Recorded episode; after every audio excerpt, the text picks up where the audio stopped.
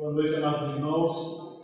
Alegria retornarmos à casa do Senhor este dia, na verdade, que ao ouvir esses belos cânticos, filhos de louvor do Senhor, nos inspiram é, em adoração ao Senhor, nos elevam a alma em direção ao Senhor. Queremos, é, já foi feito aqui, mas queremos mais uma vez saudar a você que nos visita. É um prazer enorme receber você aqui na nossa igreja. Sei que essa época de férias, né? muitos irmãos viajam, a gente recebe outros irmãos. Então é um prazer muito grande você que nos visita, recebeu aqui. Queremos saudar também aos nossos irmãos que nos assistem através das redes sociais. É uma alegria muito grande tê-los conosco em adoração ao nosso Deus. Quero convidá-los a abrirem suas Bíblias, o Evangelho de Mateus, capítulo 18. Vamos ler a partir do versículo 21. Depois vamos ler capítulo 6, versículo 12. Mateus capítulo 18, versículo 21 em diante. Vamos ver. Então Pedro aproximou-se de Jesus e perguntou: Senhor, quantas vezes deverei perdoar a meu irmão quando ele pecar contra mim? Até sete vezes? Jesus respondeu: Eu lhe digo, não até sete, mas até setenta vezes sete. Por isso, o reino dos céus é como um rei, desejava acertar contas com seus servos. Quando começou o acerto, foi trazido à sua presença um que lhe devia uma enorme quantidade de prata. Como não tinha condições de pagar, o Senhor ordenou que ele, sua mulher, seus filhos e tudo que ele possuía fossem vendidos para pagar a dívida. O servo prostrou-se diante dele e lhe implorou: Tem paciência comigo, e eu te pagarei tudo. O Senhor daquele servo teve compaixão dele, cancelou a dívida e o deixou ir. Mas quando aquele servo saiu, encontrou um de seus conservos, que ele devia cem denários. Agarrou e começou a sufocá-lo, dizendo: Pague-me o que me deve. Então seu conservo caiu de joelhos e implorou-lhe: Tenha paciência comigo, e eu lhe pagarei. Mas ele não quis. Antes saiu e mandou lançá-lo na prisão, até que pagasse a dívida. Quando os outros servos, companheiros dele, viram o que havia acontecido, ficaram muito tristes e foram contar ao seu senhor tudo o que havia acontecido. Então o Senhor chamou o servo e disse: Servo mau, cancelei toda a sua dívida, porque você me implorou. Você não devia ter tido misericórdia do seu conservo, como eu tive de você? Irado, seu senhor entregou aos torturadores até que pagasse tudo o que devia. Assim também lhes fará meu Pai Celestial, se cada um de vocês não perdoar de coração a seu irmão. E agora eu peço que você leia comigo Mateus 6, 12. Já temos ali. Perdoa as nossas dívidas assim como perdoamos aos nossos devedores. Vamos orar ao Senhor mais uma vez. Querido Deus, nosso Pai, nós queremos nesta oportunidade louvar, glorificar o Teu nome. Nós te agradecemos por este grande privilégio de estar na Tua casa, Senhor, mais uma vez. Muito obrigado. Ó oh, Deus amado, nós louvamos o Teu nome pela presença de todos os nossos irmãos. Obrigado, Senhor. Pedimos também pelos nossos pastores, ó Deus, para que o Senhor continue guardando e abençoando e protegendo onde eles estiverem agora, Senhor, assim como toda a família dos teus servos. Eles continuem sendo, ó Deus, guardados, dirigidos pelo Senhor, e daqui ó Deus, mais algum tempo possam estar novamente conosco. Ó Deus, cuidando de nós. Muito obrigado, Senhor, pela existência da tua igreja neste lugar. Estamos diante da tua palavra e pedimos que o teu Espírito Santo fale profundamente nos nossos corações esta noite. Em nome de Jesus. Amém. Meus amados irmãos, estamos diante de um texto faz parte de algo que Jesus ensinou durante o seu ministério terreno.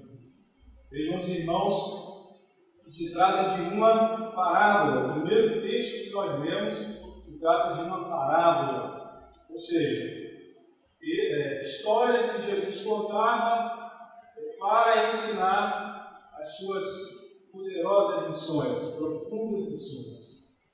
E nós podemos observar que é, essa parábola Jesus ensinou dentro de um contexto. Ele ensinou por uma razão. Se a gente voltar um pouquinho no, no, aqui no texto, versículos anteriores aos que nós vemos, nós vamos observar que Jesus ele havia dado instruções para os seus discípulos acerca de quando um irmão pecasse contra, contra o outro. O que fazer?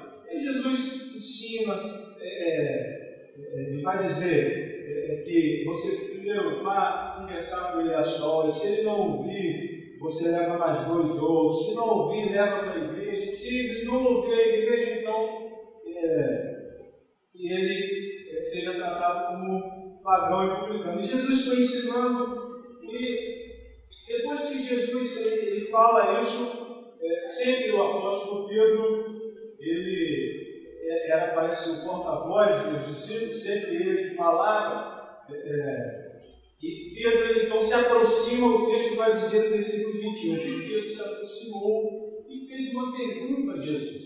É como se Pedro ele não tivesse entendido muito bem aquilo que Jesus havia ensinado.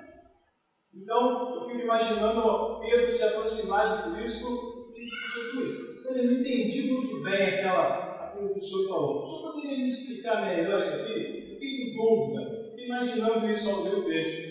E aí, a palavra de Deus vai nos dizer que Pedro então se aproxima de Jesus e lhe pergunta: Senhor, quantas vezes deverei perdoar a meu irmão quando ele pecar contra mim? Se ainda fosse só essa pergunta, mas parece que o próprio Pedro quer delimitar a Cristo. Ele vai dizer assim: até sete vezes Senhor, então tem um limite, tem um limite é, para eu perdoar o, o, o, meu irmão que pecar contra mim? Seria sete vezes, Senhor. E aí Jesus vai dizer para Pedro assim: Pedro, não, eu lhe digo, não até sete, mas até setenta vezes sete. Olha que interessante, se a gente fizer essa conta, ou em algumas traduções vai trazer 77, o fato é que é um número que Jesus trouxe para mostrar, para ensinar para Pedro e também para os outros discípulos que não há limite para o perdão. Jesus estava dizendo para Pedro, quando ele fala aquela, aquela, ele usa essa expressão matemática, né? até 70 vezes 7, ele estava dizendo, não há limite para o perdão. E Jesus foi então a parábola a parábola de um rei que quis acertar as contas com seus servos. Então ele trouxe à sua presença todos os que lhe deviam alguma coisa. Isso Jesus contando, para ilustrar a lição acerca do perdão. E aí, é, a parábola vai dizer que foi trazido um que devia ao rei uma enorme quantidade de prata é interessante observar que, em algumas traduções, vai trazer é, o valor de 10 mil talentos. Era, era a dívida daquele ser. 10 mil talentos. E aí, só para os irmãos terem uma ideia, o valor arrecadado em impostos da Judéia e toda, toda a região adjacente era de 800 talentos por ano. Então, Faça a conta, veja a diferença. Todos os impostos da região ali, daquela, daquelas províncias, somados, davam 800 talentos. E Jesus vai contar a parábola dizendo que um servo devia 10 mil talentos. Então veja que é um valor, é, em resumo, impagável. Era um, um valor muito grande em dinheiro que aquele homem devia. Resumindo, um valor impagável. Era impossível pagar aquela dívida. Então o texto vai dizer que aquele homem é, ele não tinha condições de pagar, então o Senhor, o rei, ordenou que ele, ele sua esposa e seus filhos fossem vendidos como escravos, todos os seus bens vendidos para, é, digamos, pagar a dívida ou amortizá-la. E não dava para pagar. Mas enfim, já que não dá para vendam ele como escravo e toda a sua família. Aquele homem, naquela situação, naquele apuro, ele se prostrou diante do rei e implorou: tenha paciência comigo, eu vou lhe pagar tudo. E aí o Senhor ficou, é, é teve compaixão daquele homem. E o que o texto vai nos dizer? O Senhor cancelou a dívida e o deixou ir. Só que aconteceu algo assim, curioso. Aquele homem sai da presença do rei, perdoado, e quando ele chega do lado de fora. Ele encontra um conservo, deixa eu dizer, conservo, ou seja, um servo igual a ele, e ele devia 100 denários.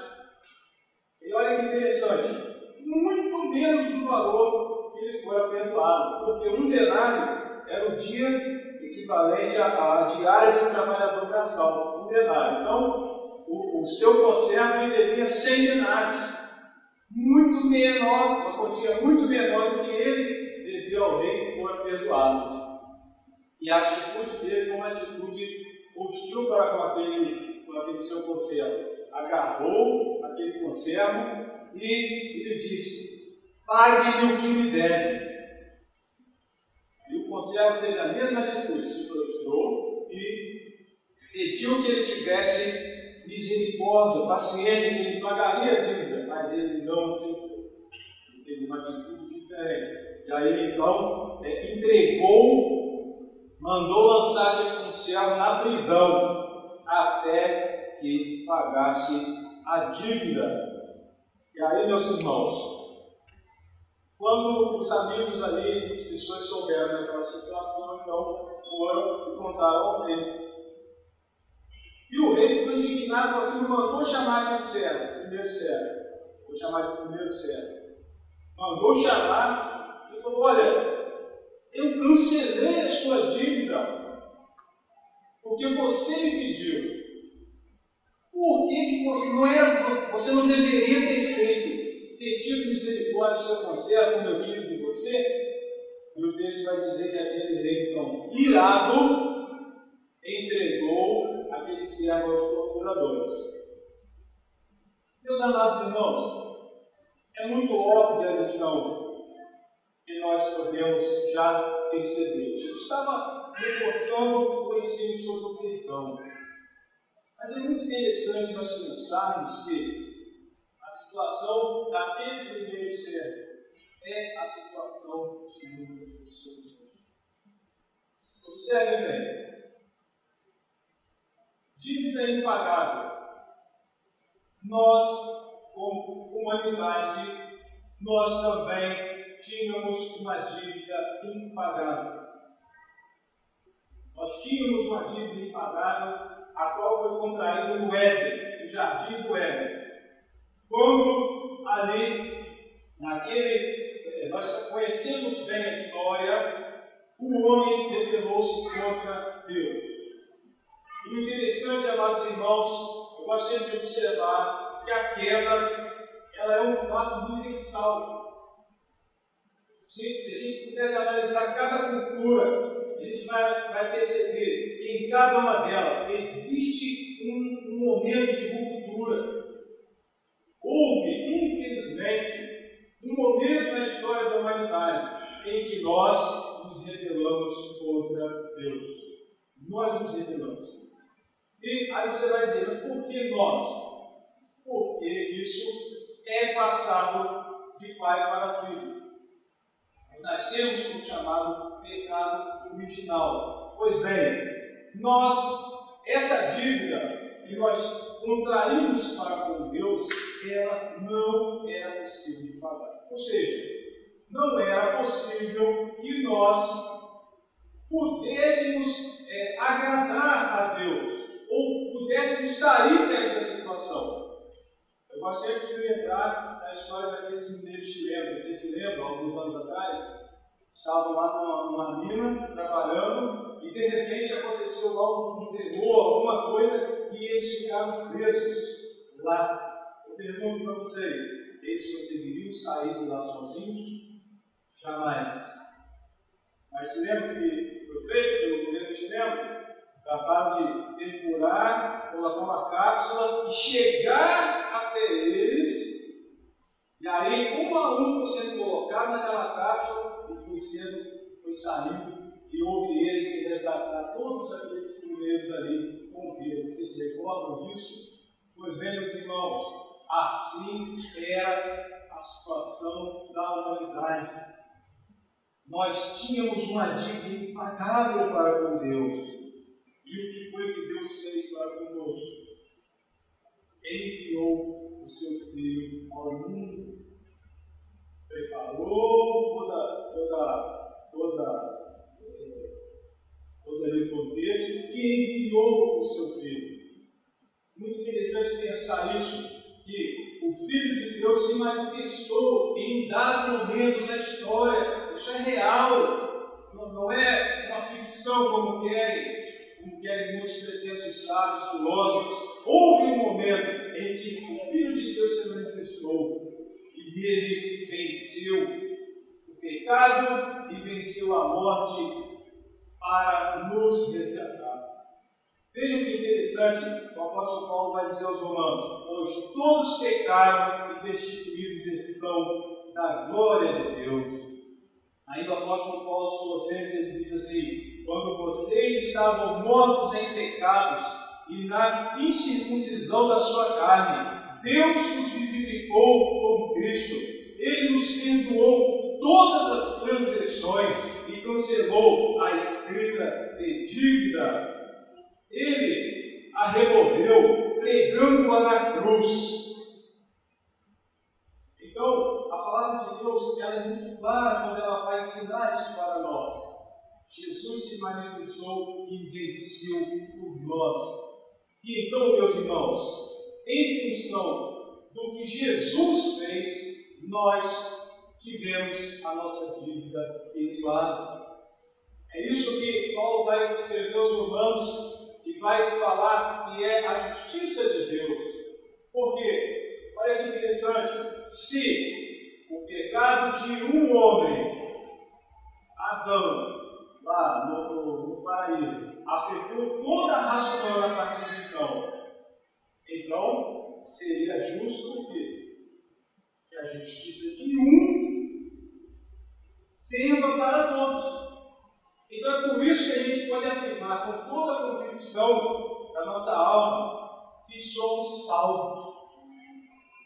E temos a salvação por causa do que Jesus fez lá na cruz. Porque na cruz, meus amados irmãos, nós tivemos a consumação da justiça de Deus. Quando Jesus vai dizer assim, está consumado, é porque estava finalizado este plano. É porque ali, quando Jesus dava o seu último suspiro, ele estava demonstrando para todo o universo que ele vencera. Olha que interessante pensar como que alguém sendo morto no, no, num dos maiores flagelos da história da humanidade, que a cruz era cruel, era um meio cruel de, de morte, de, de se matar alguém, como que alguém morrendo numa cruz poderia estar vencendo? Mas foi assim com Jesus, foi assim com Cristo, ele venceu. E a sua Justiça, ela, ela, ela é aproveitada, ela é estendida a todos aqueles receberam. Aí você vai me perguntar assim, tudo bem, eu já sei disso. E o que, que relação tem isso com essa parábola que o próprio Jesus contou? Vejam, meus irmãos, aquele aquele, é, aquele servo, aquele primeiro servo, também havia sido perdoado. Ele também havia sido perdoado. Só que ele não havia entendido isso. Veja, ele não havia entendido, não entendeu.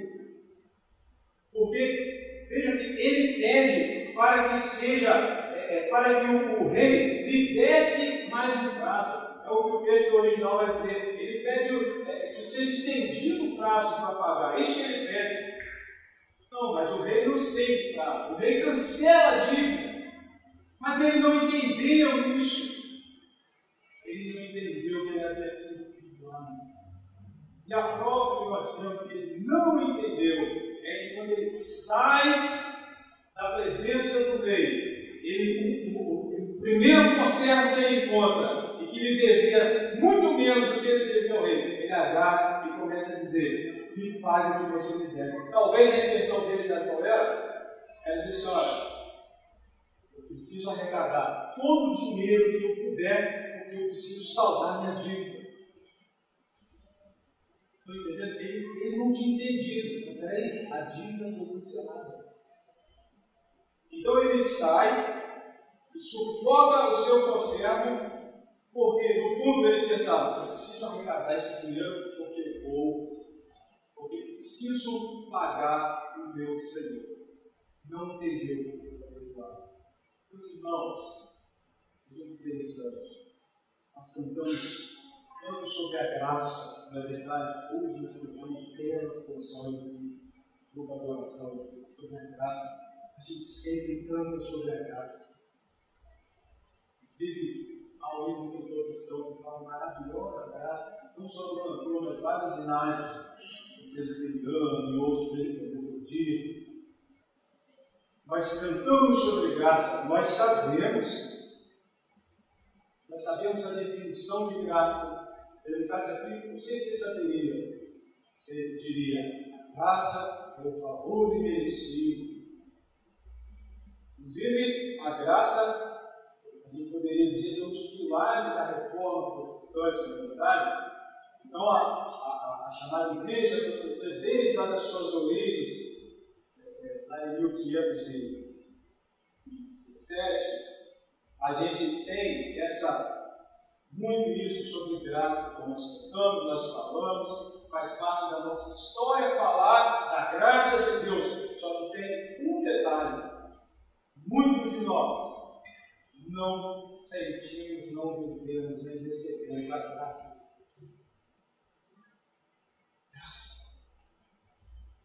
Isso é extraordinário, é extraordinário pensar nisso. Porque veja se não é mais ou menos assim. A gente aborda a pessoa que está lá fora, sem Deus, sem Jesus, falamos para ele: venha, Deus está te chamando, Deus está te espiando. Então a gente apresenta um Pai amoroso e bom. Mas aí é como se, depois que você se converteu, peraí, agora acabou. Agora acabou esse Deus de graça. Não, agora vai haver. Então, nós temos partir de, da conversão. Nós, então, para muita gente, tá? Eu quero dizer, é como se muita gente vivesse isso a partir da conversão. Então, agora, Deus, Ele é aquele velho ranziza, está zangado lá no céu, pronto para me castigar. Sabe, isso está acontecendo comigo agora, isso é um castigo, Deus está me castigando por causa daquilo que eu fiz na terra. Sabe o que é isso, meus amados e queridos irmãos? Igreja amada, igreja linda. Muitos de nós não, é, não entenderam o que é a graça de Deus. Não vive esta graça. Não vive isso. E, meus irmãos, uma consequência terrível disso de não experimentar, de não viver essa realidade do perdão do Senhor diariamente, é que nós também temos dificuldade em transmitir perdão para as pessoas. Muitos de nós são cobradores de dívidas. Pague o que me deve. Muitos de nós estão vivendo vidas terríveis, vidas frustradas, tristes, amarguradas, porque no fundo nós somos cobradores de dívidas. Nós estamos, nós estamos cobrando dos outros. É muito interessante pensar que é, os textos que nós lemos, observe, todos falam sobre dívidas. Foram escritos por Mateus. Quer uma prova de que realmente foram escritos por Mateus? Vocês se lembram? Mateus, um dos discípulos de Jesus, qual era a ocupação dele ao ser chamado por Jesus? Ele era um publicano ou, em outras palavras, um cobrador de impostos. Havia publicanos por todo o Império Romano, pessoas que eram recrutadas para cobrar impostos dos cidadãos. Em Israel, eles eram odiados eles simplesmente eram odiados por quê? Porque eles aceitavam cobrar impostos dos seus, dos seus concidadãos. Sabe por que Deus fala isso? Porque, já que ele era cobrador de impostos, então de dívida, entendia muito bem.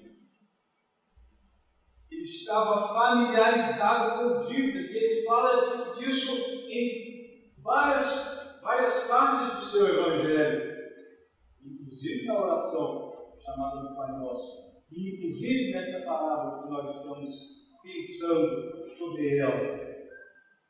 Meus irmãos, aquele que não recebe o perdão não consegue perdoar.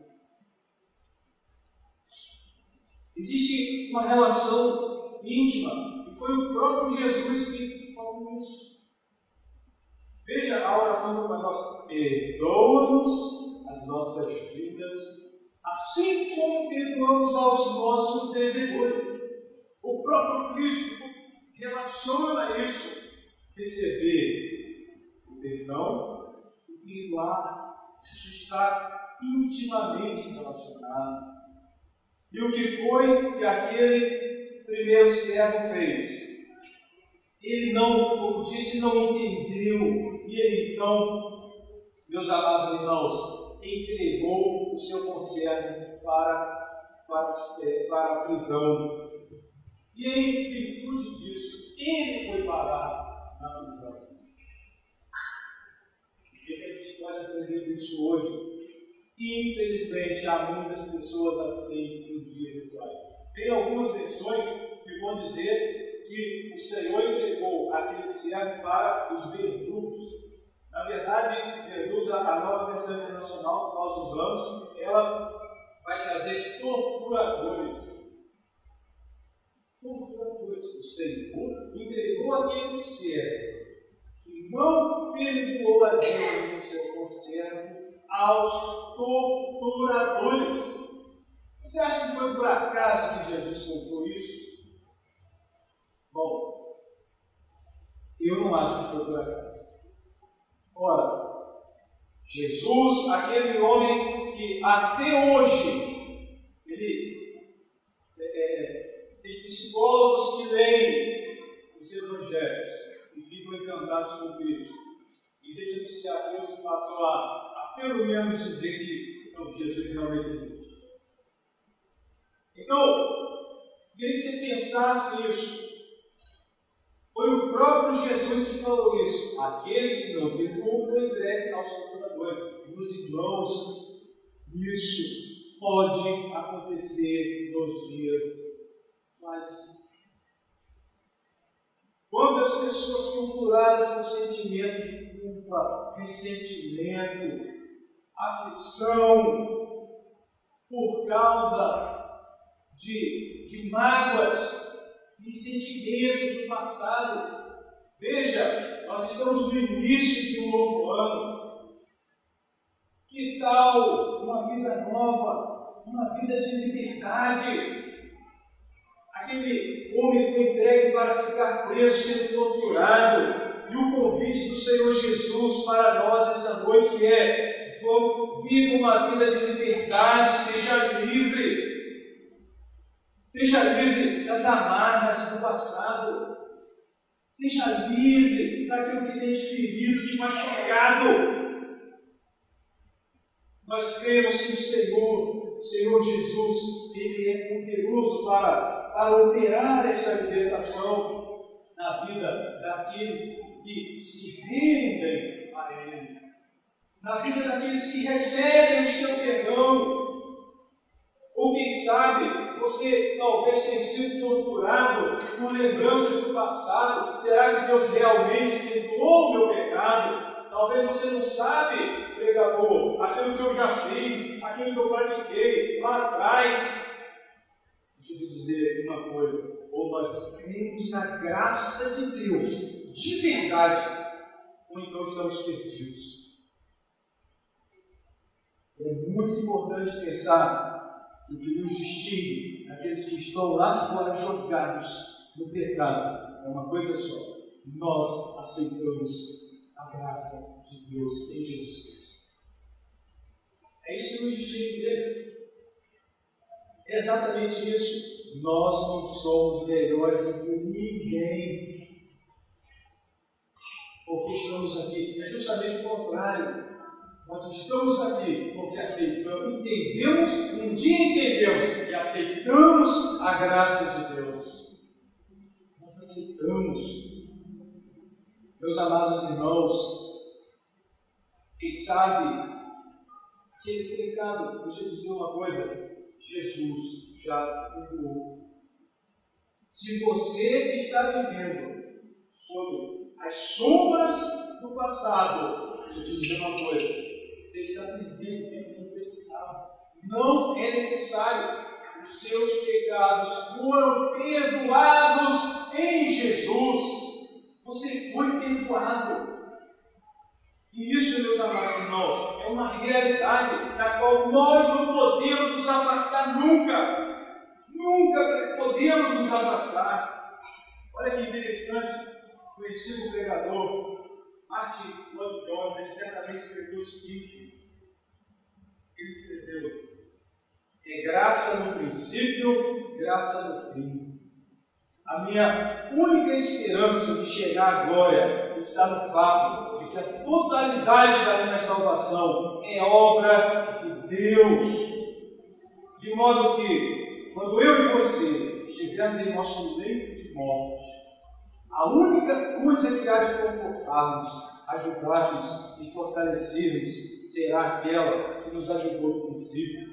Não o que fomos, não o que fizemos, mas a graça de Deus em Jesus Cristo, nosso Senhor a vida cristã começa com a graça, deve continuar com a graça e termina com a graça. Graça maravilhosa, graça.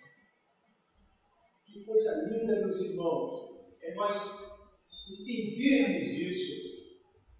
E que a graça de Deus se aplica não só no momento da nossa conversão, mas ao longo do nosso, da nossa caminhada apóstolo João vai dizer, filhinhos, eu estou escrevendo essas coisas para que vocês não peguem, mas se vocês pecarem, nós temos um advogado, nós temos um. Então, a vida cristã começa com a graça, ela, ela prossegue com a graça, e o dia que nós estivermos diante do Senhor, será pela graça não será por merecimento nosso, não por nada que nós fizemos, mas será porque Ele quis nos salvar. Então, não precisa se preocupar. Ah, aquele pecado que eu cometi lá atrás, há muito tempo, será que Deus me perdoou? Deus está zangado comigo? É evidente que Deus não ama o pecado, mas deixa eu te dizer uma coisa: se você confessar esta noite, esses pecados eles estarão apagados. Deus não se lembra deles mais. É por essa razão que é muito, é muito forte a convicção que nós batistas temos acerca da salvação, que ela não é uma brincadeirinha, que ela não é uma coisa que Deus dá hoje e daqui a pouco ele arranca, ele tira. Não, é algo que Deus dá e dá em definitivo. Assim, tá, assim, então quer dizer que eu posso sair, pegar e ficar no milhão? E, e eu digo, não, a, a resposta chave para isso é o seguinte, aquele que um dia esteve aqui e depois abandonou, e nunca mais quis saber. Nunca mais quis saber, rejeitou, na verdade, nunca foi salvo. Impossível que aquele que um dia experimentou essa realidade, esta graça, nesta salvação, ele venha abandonar, ele venha rejeitar isso. Meus irmãos, esta palavra é um convite a vivermos na graça de Deus. Esta palavra é um convite para nós vivermos isso diariamente. Termos esta consciência de que diariamente Deus nos trata como filhos.